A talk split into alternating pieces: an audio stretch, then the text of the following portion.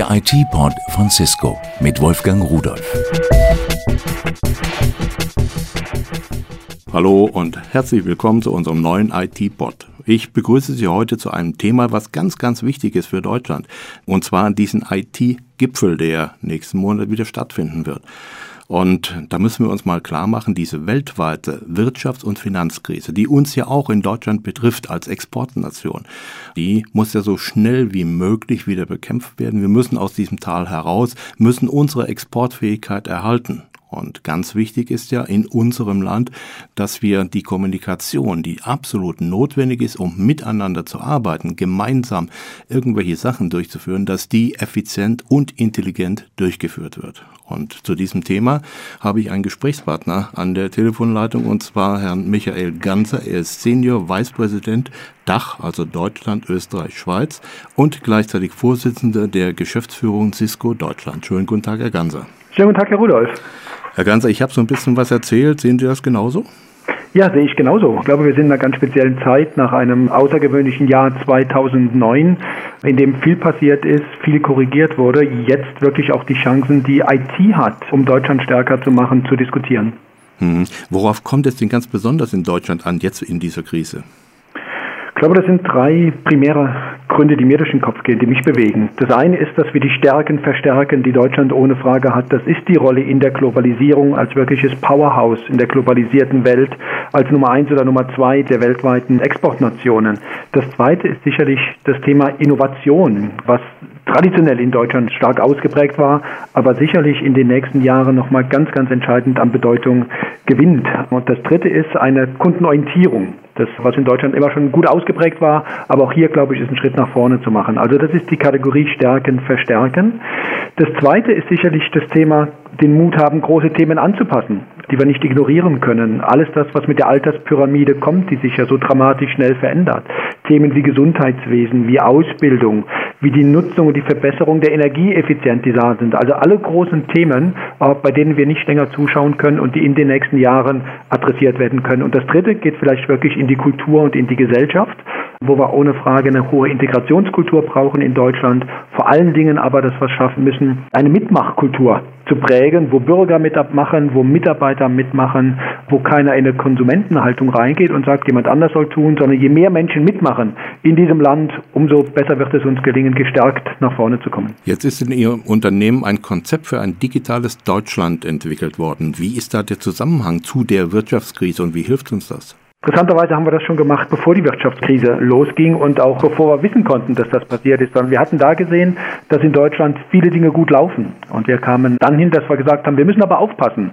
Um eine Spitzenposition in Deutschland zu halten, brauchen wir mehr Nachhaltigkeit und brauchen mehr Mut und auch mehr Freude, Technologie zu nutzen und vernetzte Technologie zu nutzen. Und wir kamen mit einem Konzept, das wir intern und auch in Diskussion mit Partnern und Kunden D2012, also Deutschland 2012, benannt haben, wo wir verschiedene Themenblöcke rausgenommen haben. Kein umfassendes Konzept, aber verschiedene Leuchtturmprojekte, wo wir gesagt haben, hier müssen wir aufpassen. Wir müssen aufpassen in der Art und Weise, wie die öffentliche Hand IT selber nutzt.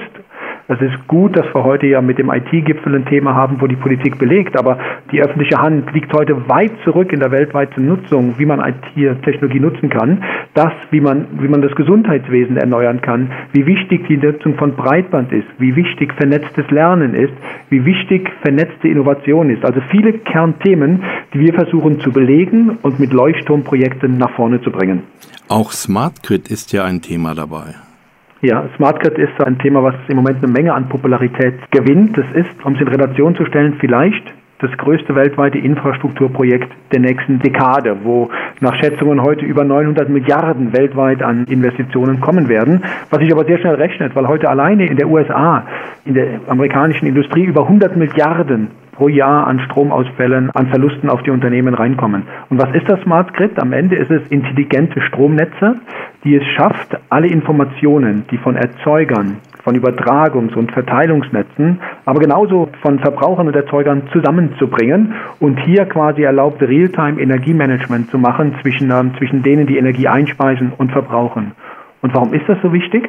Weil wir hier überzeugt sind als Industrie, dass man den Anteil der erneuerbaren Energie auf 20 Prozent erhöhen kann und durch intelligente Stromnetze über 40 Prozent vom CO2 reduzieren kann. Also sicherlich eines der ganz, ganz wesentlichen Projekte. Herr Ganze, Sie haben bei der Beantwortung meiner Fragen schon zwei oder dreimal den Begriff Innovationsfähigkeit genannt. Was meinen Sie damit? Ich glaube, dass wir in einer hochgradig wettbewerbsorientierten Welt sind und dass die Notwendigkeit, durch Innovation neue Märkte zu erreichen, neue Produkte in den Markt zu bringen, noch entscheidender wird, als das immer war. Ich glaube, Unternehmen haben heute so viel gespart und Produktivität so viel erhöht, dass auf der Seite wenig Wertschöpfung möglich ist. Und das sehen die Unternehmen heute. Und Deutschland, ist heute nach Schätzungen circa Nummer 9, was die Innovationsfähigkeit der Länder angeht. Und für die drittgrößte oder viertgrößte Volkswirtschaft ist das nicht die beste Position, die wir haben. Also hier ist eine Notwendigkeit. Und wenn wir uns dann überlegen, dass wir in einer globalen Wirtschaft leben, wo Unternehmen globale Value Chains haben mit Zulieferanten, mit Kunden, die auf der ganzen Welt sitzen und wo es Menschen gibt, die in Unternehmen sitzen können, aber auch außerhalb der Unternehmen, die alle Beiträge leisten können zur Innovation, ist es wichtig, dass wir diese Innovationskultur haben, aber gleichzeitig auch Technologie nutzen können. Und das ist viel heute in dieser Web 2.0 Technologie drin, dass ich es schaffen kann, Menschen innerhalb und außerhalb meines Value Chains einzunutzen, um gemeinsam kollaborativ Innovation zu treiben. Sie haben ganz viele Ideen, Vorschläge, Aktivitäten jetzt beschrieben. Aber was ist denn die wesentliche Voraussetzung, dass man die Ziele, die im Konzept für ein digitales Deutschland definiert sind, erreichen kann? Das ist ein ganz greifbares und das hat auch die neue Koalition jetzt nochmal zum Ausdruck gebracht. Das ist das Thema Breitband. Ohne dass wir in Deutschland eine weltweit führende Breitbandinfrastruktur haben, die es erlaubt, nahezu jedem Haushalt, nicht nur in den großen Städten, sondern in allen Bereichen, erlaubt, an diesem vernetzten Leben über vernetzte IT teilzunehmen, werden wir die Ziele nicht erreichen. Also das ist sicherlich eins. Und das zweite ist für mich etwas, was zurückgeht auf Leadership, auf Mut haben und machen. Und dass wir das tun innerhalb der Wirtschaft natürlich, aber auch in der Politik, dass wir Themen nicht nur bereden, sondern wirklich auch als Beispiel innerhalb der eigenen Behörde, innerhalb des eigenen Ressorts und innerhalb des eigenen Unternehmens vorangehen. Herr Ganze, eine ganze Menge gute Sachen, die Sie uns da gesagt haben und die Power, mit der Sie das rüberbringen, da kann man eigentlich gar nicht mehr daran zweifeln, dass wir Erfolg haben und dass vor allen Dingen Sie mit Ihrem Konzept Erfolg haben werden. Herzlichen Dank, dass Sie trotz Ihrer vielen Arbeit und Ihren vielen Terminen Zeit für uns gefunden haben und einen schönen Tag. Mit großem Vergnügen. Schönen Tag, Herr Rudolf. Kommunikation ist ein ganz, ganz wichtiger Wirtschaftsfaktor geworden und ohne Kommunikation ginge heute gar nichts mehr. Die muss natürlich entwickelt werden. Und dazu haben wir einen Gesprächspartner in der Telefonleitung und zwar Matthias Kammer. Er ist Vorstandsvorsitzender von Dataport und Vorstandsvorsitzender des ISPRAT. Schönen guten Tag, Herr Kammer. Guten Tag. Herr Kammer, ISPRAT, was ist das eigentlich? Was steht dahinter? Das ISPRAT ist ein Verein zur Förderung von Forschungsprojekten auf dem Gebiet des E-Government. Er wird getragen von nahezu allen Firmen der IT-Wirtschaft in Deutschland, von Beratungshäusern, von Mitgliedern aus der öffentlichen Hand, aus der Verwaltung, aus Politik und von Wissenschaftlern. Eine einmalige Aufstellung in Deutschland mit dem Ziel, Themen, die bei E-Government eine Rolle spielen, voranzubringen. Mhm. Herr Kammer, das heißt, Sie sind ja mit dem Thema nun sehr, sehr stark befasst. Können Sie mir sagen, warum dieser digitale Graben noch längst nicht überwunden ist? Woran liegt denn das überhaupt?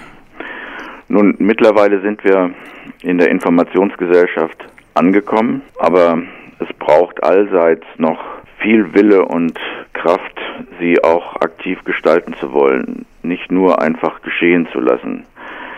Dies ist keine Aufgabe für sich, sondern das ist eine Aufgabe, die in alle Gestaltungsfelder zu integrieren ist, in dem Sozialbereich, im Bildungsbereich, auf dem Gebiet der Gesundheit, im Vereinsleben, bei Verbänden, im gesellschaftlichen Leben an allen Stellen. Dass IT in der Koalitionsvereinbarung der Parteien, die jetzt die Bundesregierung tragen, einen hohen Stellenwert hat, ist gut. Das ist eine gute Grundlage, auf der nun weitergearbeitet werden kann. Mhm. Die Rufe nach dem baldigen Ausbau des breitbandigen Internets, vor allen Dingen nicht nur in den Ballungszentren, wo es ja weitgehend vorhanden ist, sondern auch auf dem flachen Land, die sind ja so laut geworden, dass die Bundesregierung vor einiger Zeit Fördermittel zur Verfügung gestellt hat und das auch wirklich unterstützt. Aber trotzdem hakt es. Woran liegt denn das? Nun, da wo es möglich ist, weil es rechenbare Geschäftsmodelle gibt, sollte es eine Aufgabe der Privatwirtschaft bleiben, diese Infrastruktur aufzubauen. Da, wo kein auskömmliches Geschäftsmodell machbar ist, ist es sicherlich auch Verantwortung der öffentlichen Hand, hier mit einer Garantenstellung einzutreten. In Deutschland ist das in den Bundesländern Aufgabe der Landesregierungen.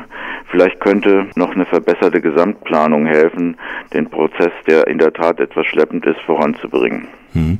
Sie sagten Garantenstellung. Würde die Internetversorgung für alle Bürger garantiert und in der Grundversorgung festgeschrieben, wie müsste man sich das in der Praxis vorstellen? Es kann und es wird kein staatliches Internet geben. Das Internet ist eine digitale Lebenswirklichkeit mit vielen eigenen Geschäftsmodellen. Da kann man nicht ein staatliches daneben stellen.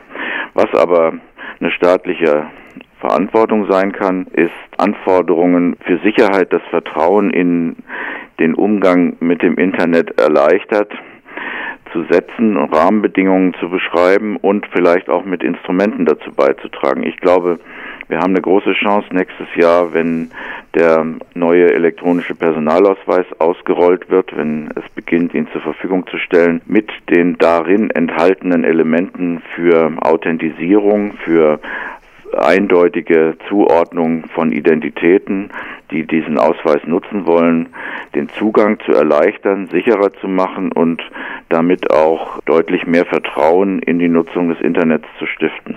Herr Kammer, würde denn eine solche Internetgarantie durch den Staat unser E-Government schneller voranbringen? E-Government voranzubringen ist eine Treiberaufgabe der öffentlichen Hand. Hier geht es um die Ausrichtung aller Dienstleistungen und Entscheidungspraxis der öffentlichen Hand an die Erfordernisse des digitalen Alltags. Das ist in Deutschland unterwegs unter den Rahmenbedingungen der vielfältigen Verantwortung im Föderalismus.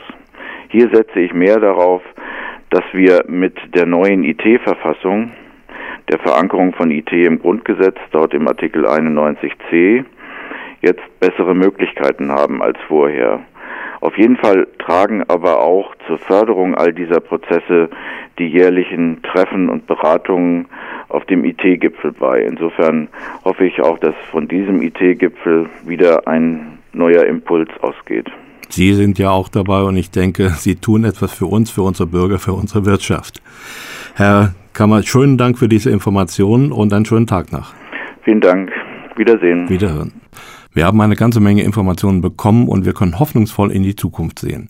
Wir wissen, dass unsere IT weiterentwickelt wird. Es gibt viele Interessengruppen, die aktiv daran arbeiten und auch unsere Bundesregierung unterstützt diesen Bereich auch finanziell. Ich denke, wir sollten abwarten, was der IT-Gipfel bringt. Er wird mit Sicherheit Erfolge zeitigen. Ich wünsche Ihnen einen schönen Tag und tschüss. Das war der IT-Port von Cisco mit Wolfgang Rudolf. Hergestellt von der Voxmundi Medienanstalt Köln 2009.